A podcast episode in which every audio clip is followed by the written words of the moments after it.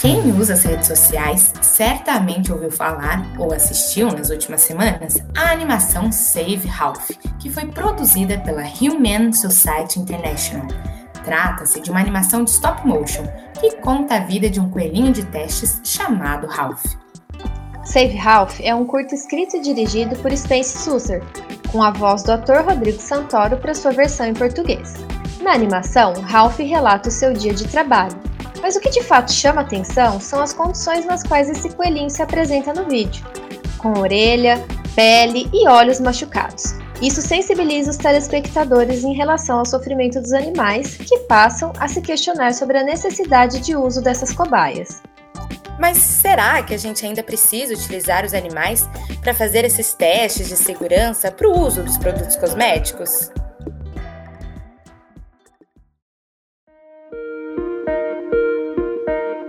Eu sou a Fernanda Capovilla. Eu sou a Rebeca Crepaldi. E no episódio de hoje vamos falar sobre os testes em animais para produtos cosméticos e quais seriam as suas alternativas. Entender melhor sobre esse assunto, trouxemos dois convidados. No primeiro bloco, vamos ouvir Victor Infante, graduado em Farmácia e Bioquímica pela Universidade de São Paulo e doutor em Ciências Farmacêuticas, com ênfase em medicamentos e cosméticos pela USP.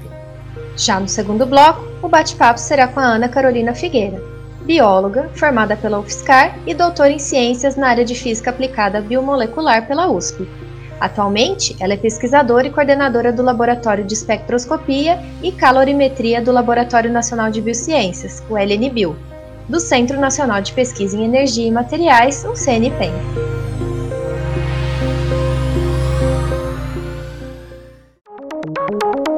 Você está ouvindo Oxigênio.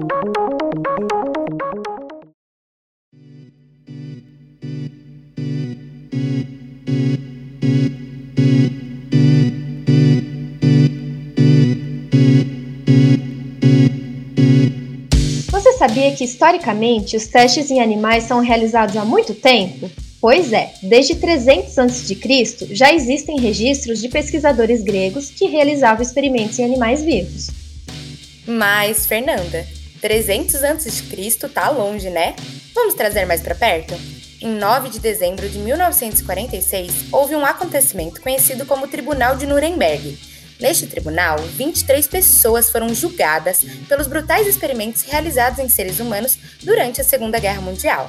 Como consequência, em 19 de agosto de 1947, foi criado um documento que ficou conhecido como Código de Nuremberg. Este documento tornou-se um marco na história da humanidade, pois pela primeira vez estabeleceu-se uma recomendação internacional sobre os aspectos éticos envolvidos na pesquisa com seres humanos. Ao todo, o código era composto por 10 princípios, sendo que o terceiro deles exigia que os testes fossem feitos em um modelo animal antes de passar para um voluntário humano. Apesar de parecer crueldade, para a época foi um ganho positivo, já que estava poupando o sofrimento dos humanos. Contudo, a ciência foi evoluindo e viu-se a necessidade de criar conselhos e códigos voltados para testes em animais. Isso mesmo. Atualmente, quase 40 países, incluindo a Índia, Taiwan, Coreia do Sul, Guatemala, Nova Zelândia e Austrália, proibiram a testagem em animais.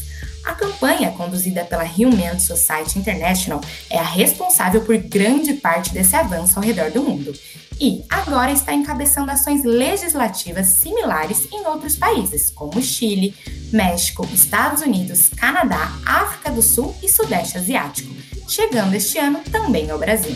A criação da Comissão de Ética no Uso de Animais na Fiocruz ocorreu em 2005 passando a ser uma das primeiras instituições no Brasil a ter esse tipo de órgão. Em 2008, o Senado brasileiro aprovou por unanimidade a Lei Aroca, criando assim o Conselho Nacional de Controle de Experimentação Animal, o CONSEA, que regulamenta o uso de animais em experimentos científicos.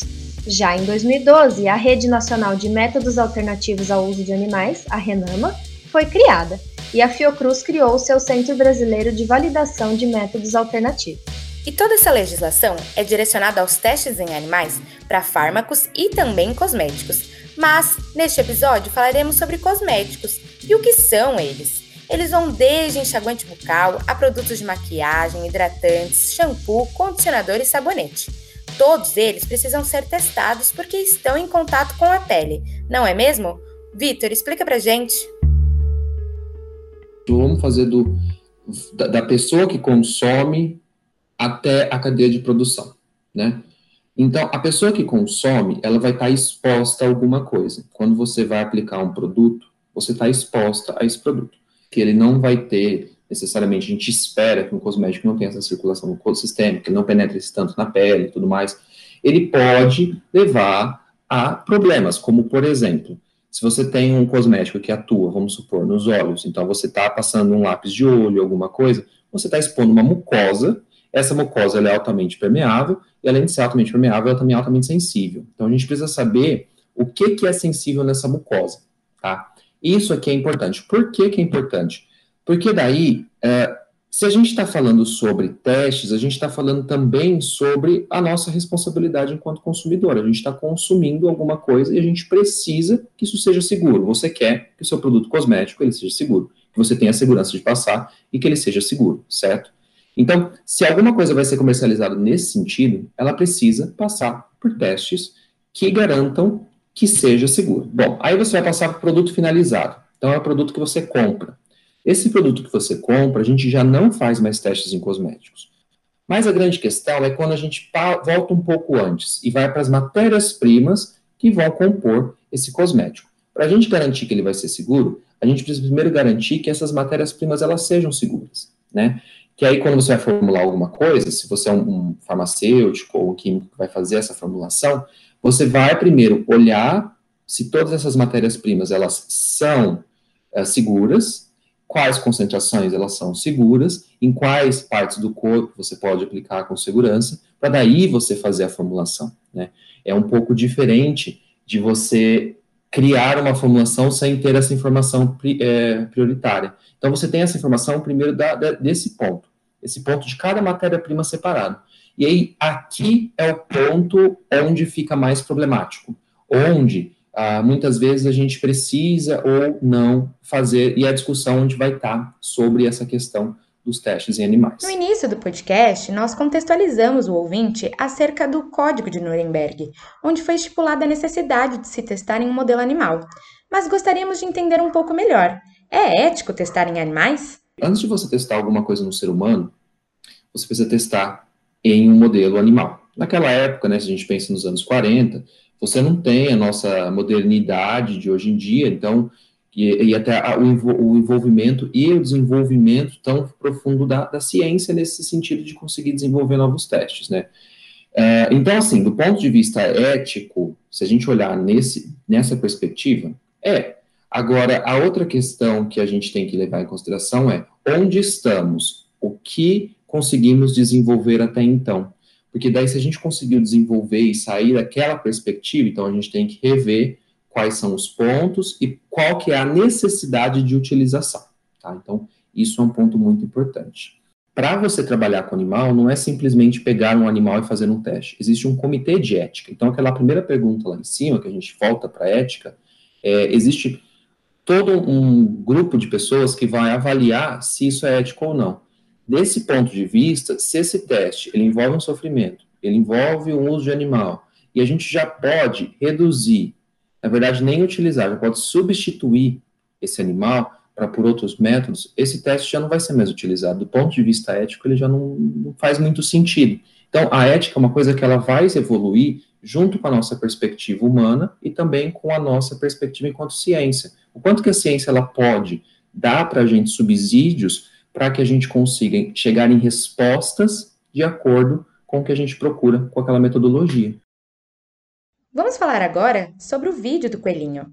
Qual é o teste que aparece na animação? Como ele funciona? Ele ainda é utilizado atualmente?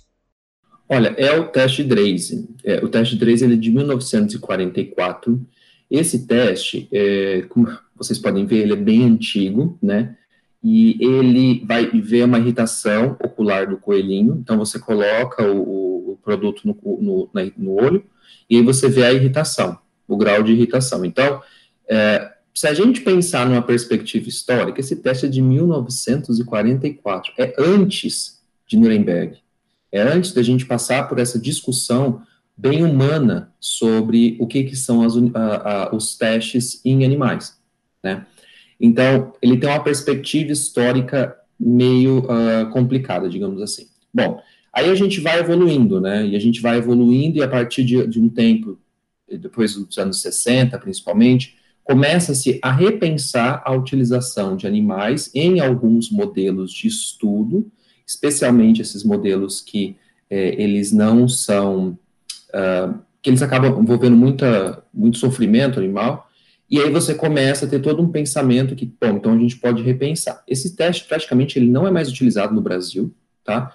É, você não vai conseguir encontrar, olha, eu desconheço, eu posso estar falando alguma coisa errada aqui, mas eu desconheço a utilização desse teste hoje em dia, porque a gente pode usar métodos alternativos para substituir esse teste, e que são métodos mais fáceis de serem feitos, além de serem mais humanos. Então, eu não vou é, expor o coelho àquela, àquela condição não vou expor o animal àquela condição. E os testes que são substituídos, então a gente consegue evitar, é porque, assim, é complicado você é, pensar que é tão fácil trabalhar com animal, e não é. Então, há todo um movimento para tentar se reduzir ao máximo a utilização de animais em testes para cosméticos, certo? E da onde surgiu esse debate? Eu vou já contextualizar para a gente os três R's, que eu acho que daí eu consigo falar um pouco melhor sobre isso, né? que seria Replacement, Reduction e Refinement. Então, o que, que são os três R's? São ah, uma ideia que surgiu no final dos anos 50, junto, junto de dois pesquisadores, que era o seguinte, bom, se a gente está pensando sobre a utilização de pesquisa em um ser humano, por que, que a gente não pensa sobre também a pesquisa com animais, né? Por que, que a gente não reduz, não substitui ou refina? que são esses três S, né? No caso no Brasil vai ter um S que seria o refinement, vira S, substituição. É, e aí eles começam essa discussão dentro da ciência e também dentro da própria questão quando vai para um setor de comércio, né? Quando vai para uma, uma indústria, né? Um setor industrial. E aí é o seguinte, quando você tem é, esses três R's, essa ideia é o seguinte, que você consiga reduzir ao máximo, melhorando cada vez mais a, tecnologia que você usa, que você consiga refinar isso ou que você consiga substituir totalmente o uso. E quando você quando eles propõem isso, uma das questões é justamente vertebrados, animais vertebrados, ou cefalópodes, que são lula, polvo, enfim, e que você não usa esses animais, mas, por exemplo, você pode usar moscas, você pode usar larvas, você pode usar alguma coisa nesse sentido, para ver algum teste de toxicidade e tudo mais. É, e aí é o seguinte, você tem esses três R's, eles são a base, o pilar, para a gente pensar em tudo que a gente vai falar hoje em dia. Mesmo dentro da, dos fármacos, a gente consegue utilizar esses três R's. A partir então desse conceito dos três R's, que os testes alternativos ganham força, certo? Quais são os estudos que existem nessa área? Olha, existe, existem muitas alternativas novas. É o seguinte, hoje a gente já consegue chegar em perspectivas de não utilizar animal também, como, por exemplo, a criação de pele é, 3D, que ainda é muito caro, mas que, dependendo do modelo que você usa, você também utiliza algum tipo de insumo que vem da indústria alimentícia para fazer o meio de cultura, enfim. Então, você consegue cada vez mais reduzir, só que ao mesmo tempo, a gente precisa cada vez mais pensar no investimento na ciência pensando a longo prazo. Porque a gente chegou num ponto muito melhor do que nos anos 80, nos anos 90, nos anos 2000, especialmente nos 2000. Então a gente tem que ter cada vez mais investimento em pesquisa para que essas metodologias elas sejam cada vez mais bem refinadas, para que a gente consiga cada vez mais para um ponto de substituição completa, ou pelo menos o máximo que a gente conseguir.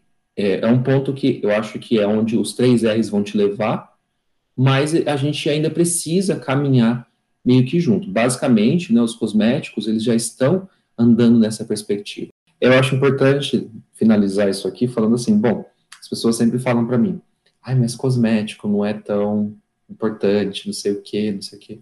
Aí eu sempre pergunto, você está usando? Você está comprando? Você está consumindo? Então, por que, que você está colocando, falando isso? Então, de alguma forma, a pessoa, ela, ela coloca isso para baixo, ela acha que não é importante, mas porque ela já tem um produto seguro. Então ela pode falar que não tem muito problema, sabe? Sendo que a gente sabe que os testes mesmo, os testes de Draze veio de um problema que veio uh, acho que foi um erro que tiveram com o produto para olho que deixou várias pessoas cegas. Aí você fez o teste depois disso.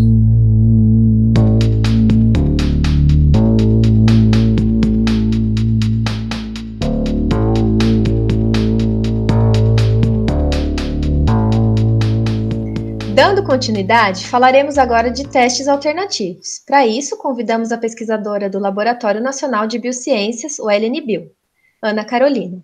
O LNBio está associado à Rede Nacional de Métodos Alternativos, a RENAMA, criada em 2012. Além dele, outros dois laboratórios fazem parte da rede, sendo eles o Instituto Nacional de Metrologia, Qualidade e Tecnologia, o INMetro, e a Fundação Oswaldo Cruz, Fiocruz, o Inmetro, por sua vez, cuida da parte de regulamentação de métodos. Já a Fiocruz é responsável pela implementação de métodos, enquanto o LNBio é voltado para a inovação e criação de novos métodos alternativos. O LNBio trabalha com culturas 3D de células e tem buscado desenvolver, em parceria com a indústria farmacêutica, modelos de pele com o objetivo de criar alternativas para a testagem de cosméticos em animais, trabalhando também com o uso de microchips.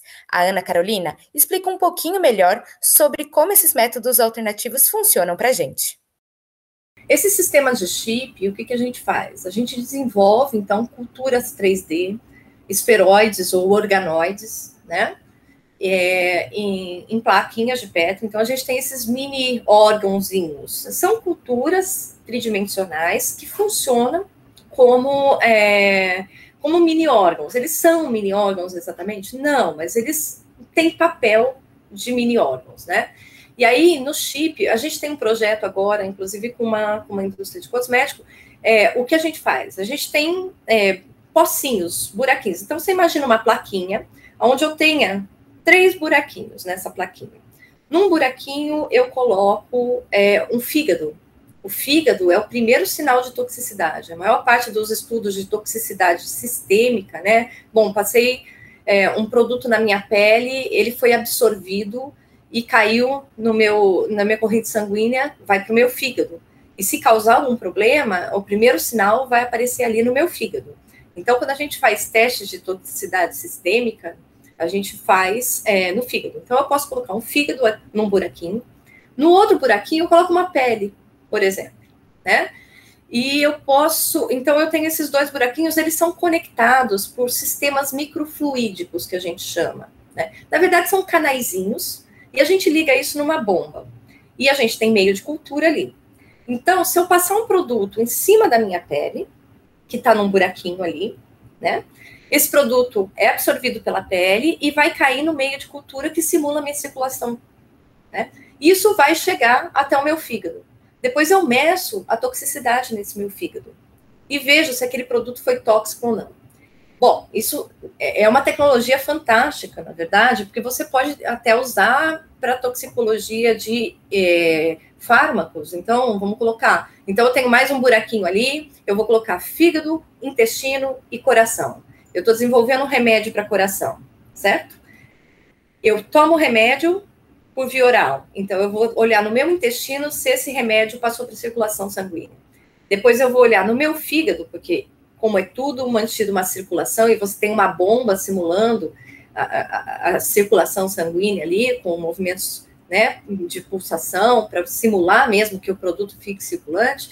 Então, você absorveu no intestino, chegou no fígado, não foi tóxico ou foi tóxico, e chegou no coração, causou um efeito, certo? Então, com isso, você começa a simular sistemas humanos. E por que isso? Você vai conseguir realmente provar por A mais B? Bom, por enquanto, você não prova totalmente é, toda a eficácia, você não tem um, um, ser humano na plaquinha. Mas você reduz em muito animais de experimentação. Outro dia eu estava lendo uma reportagem que o uso de chips para um, um tipo de experimento que era feito em um teste, que eu não vou lembrar agora exatamente qual era, mas assim, reduziu de 180 animais para 6. Certo? Então, nós estamos falando aí de uma redução muito drástica no uso de animais, né? Então, o uso desses chips é uma tecnologia que a gente está trabalhando, a gente tem tentado desenvolver cada vez mais ensaios principalmente ensaios toxicológicos, para a gente tentar realmente é, validar essa metodologia e que isso seja utilizado. É barato? Ainda não, mas pode vir a ser. Quando todo mundo começa a utilizar, isso se torna barato, né? Então, é, é uma tecnologia muito, muito boa, tá no mercado aí, acho que em torno de 10, 15 anos, né? E, e tem sido muito utilizado principalmente para testes toxicológicos, testes de permeação, né? E na indústria cosmética, a gente está tentando desenvolver uma metodologia agora para a gente validar vários desfechos é, para para não só toxicológicos, mas vários outros desfechos para produtos, tanto de absorção oral, hoje em dia a gente tem os cosméticos que a gente toma, né, os nutracêuticos e coisas do tipo, quanto para absorção é, cutânea. E agora que já conhecemos um pouco mais da tecnologia dos microchips, vamos ouvir sobre o uso de softwares que também estão auxiliando para a redução de uso de animais em testes. É, é, mais ou menos assim: você tem é, bancos de dados de moléculas no qual você já consegue saber quais foram. A primeira coisa hoje em dia para se tentar reduzir o uso de animais é tentar mostrar que, bom, se aquele experimento já foi feito, certo? Com a molécula X, você vai tentar pegar de base o que está reportado na literatura, tá? E aí, hoje em dia, existem ferramentas computacionais, não só bancos de dados, dizendo, olha, o experimento foi feito, isso é tóxico, isso não é tóxico, mas ferramentas que simulam computacionalmente, olhando a parte química da molécula, se aquela molécula pode causar algum tipo de toxicidade, se aquela molécula, é, pelo esqueleto químico dela, vamos colocar assim, pelo formato dessa molécula, pela composição dessa molécula, o quanto ela poderia é, é, quanto ela é parecida com outras moléculas que são tóxicas. Vamos falar assim, bem, bem por cima, né?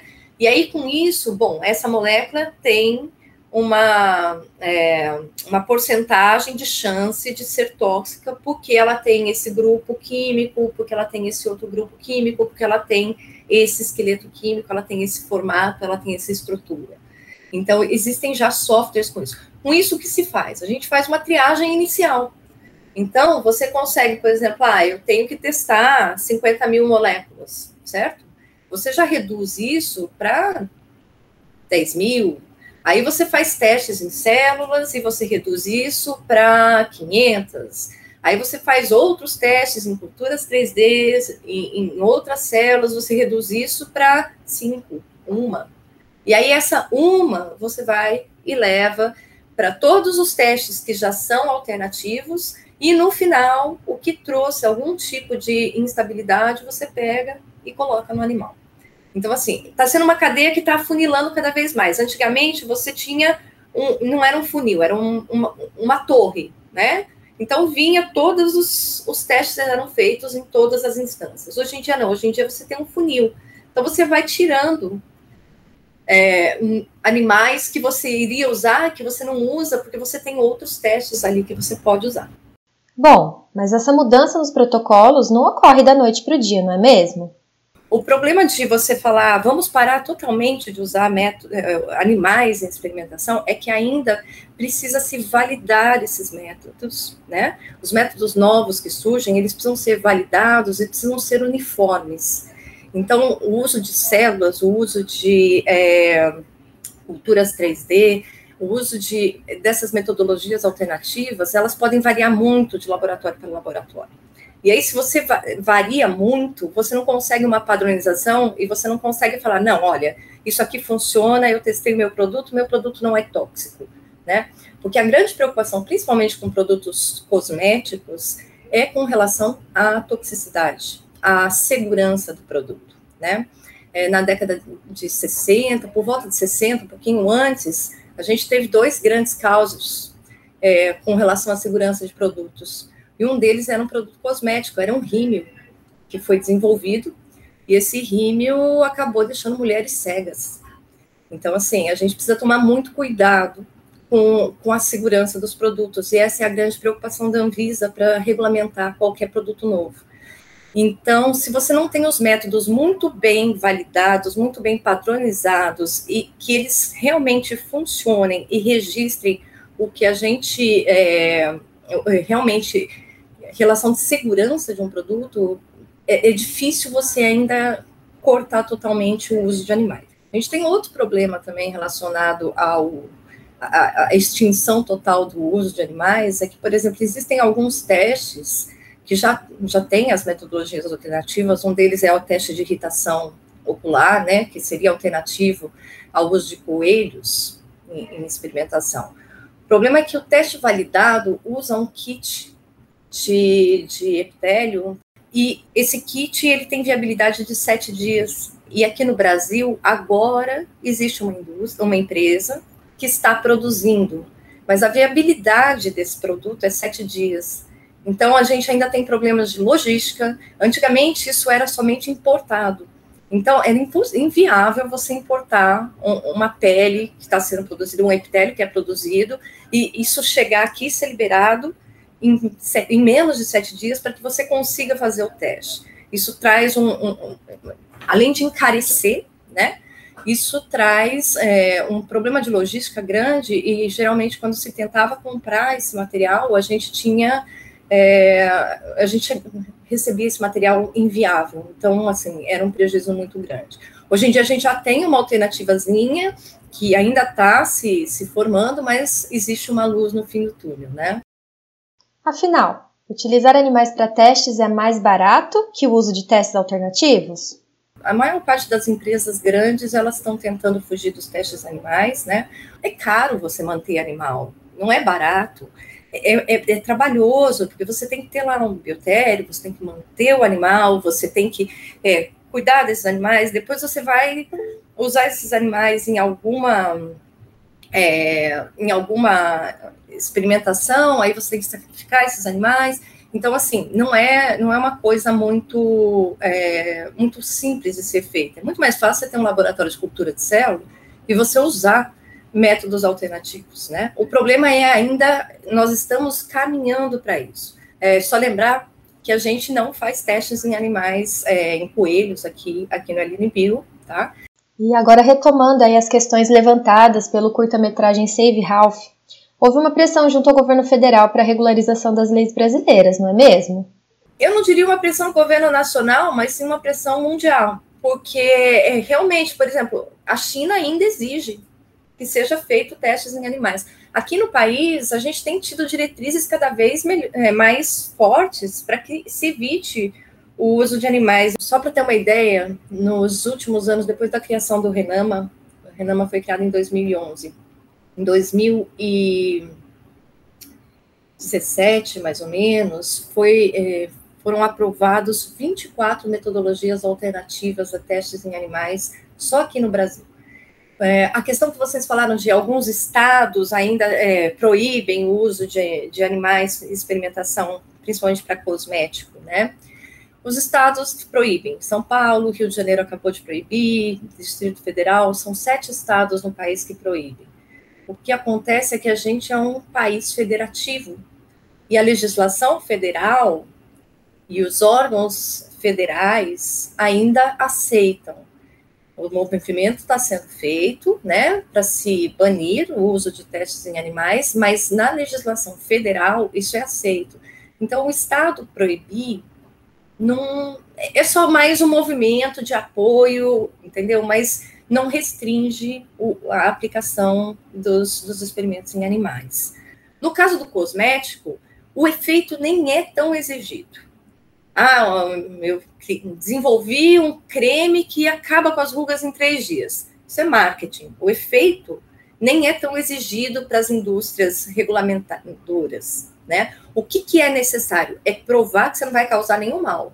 Porque como é um produto dito por alguns fútil, né? É um produto simplesmente de bem-estar, é um produto simplesmente de cuidado e não um produto terapêutico, ele não pode, de forma alguma, trazer mal. Então, você precisa provar por A mais B mais C mais D que, não, de forma alguma, esse produto vai causar problema. Você pode ter, ah, talvez algum componente, alérgicos algum componente da formulação, mas aí é um número restrito de pessoas, né? E agora, a gente vai ouvir algumas considerações em relação ao avanço das técnicas alternativas. Então, assim, enquanto não se tiver metodologias muito sólidas e muito bem difundidas e muito bem treinadas, para se trocar os, os, testes em animais por, por alternativas em, em, placas de Petri, ainda vão ser necessários esses testes, né?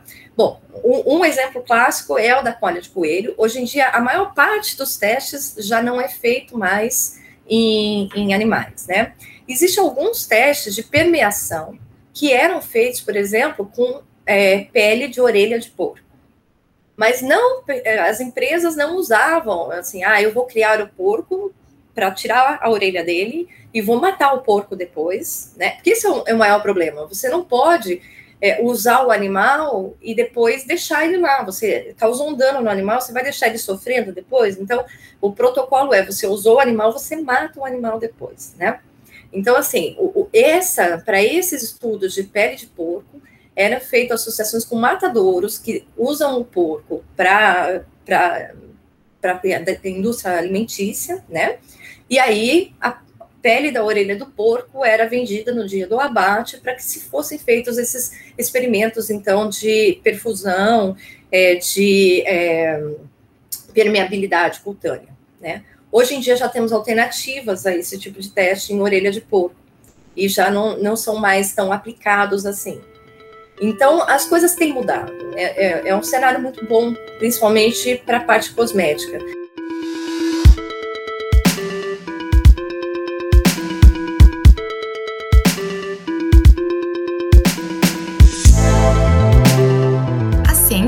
Avançando. Os testes alternativos existem e estão cada vez mais ganhando espaço. Mas é preciso muito investimento em pesquisa, elaboração de novas leis e apoio à ciência para que esse cenário possa mudar definitivamente. O episódio de hoje está chegando ao fim e esperamos que tenham gostado de conhecer um pouco mais sobre os testes alternativos para a segurança de cosméticos. Nós agradecemos a presença dos nossos convidados, Ana Carolina Figueira e Victor Infante, e a você ouvinte, que nos acompanhou até aqui. Esse episódio foi pensado, escrito e apresentado por mim, Rebeca Crepaldi, e pela Fernanda Capovilla.